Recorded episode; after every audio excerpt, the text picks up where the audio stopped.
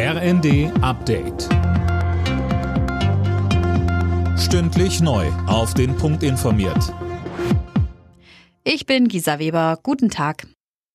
Bei den Feierlichkeiten zum Tag der deutschen Einheit hat Bundestagspräsidentin Baas zum Zusammenhalt aufgerufen. In Thüringens Landeshauptstadt Erfurt sagte sie, es brauche mehr Vertrauen in unser Land und zueinander. Wie wir miteinander umgehen, entscheidet wesentlich über die Stärke unseres Landes.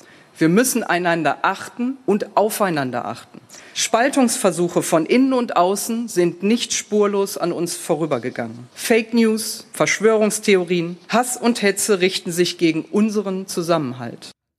Auch Thüringens Ministerpräsident Ramelow hatte zu mehr Solidarität aufgerufen. Nur gemeinsam ließen sich Krisen meistern.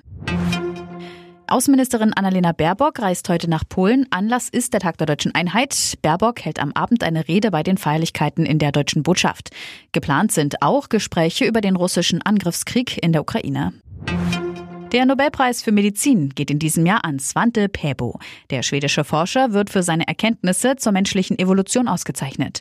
Dirk Justus, aktuell arbeitet Pääbo in Deutschland. Ja, richtig. Der Forscher ist zurzeit am Max-Planck-Institut in Leipzig tätig. Er gilt als Begründer der sogenannten Paläogenetik. Dort werden zum Beispiel die genetischen Proben fossiler Überreste untersucht. Der 67-Jährige wird den Preis am 10. Dezember, dem Todestag des Wissenschaftlers Alfred Nobel in Stockholm, überreicht bekommen. In den nächsten Tagen wird dann bekannt gegeben, wer den Physik, Chemie, Literatur und Friedensnobelpreis bekommt. Angesichts des gewaltsamen Vorgehens des Irans gegen die Proteste nach dem Tod einer jungen Frau bereiten Deutschland und weitere EU-Länder Sanktionen gegen Teheran vor. Das berichtet der Spiegel. Die Länder wollen erreichen, dass darüber beim EU-Außenministertreffen Mitte des Monats beraten wird. Alle Nachrichten auf rnd.de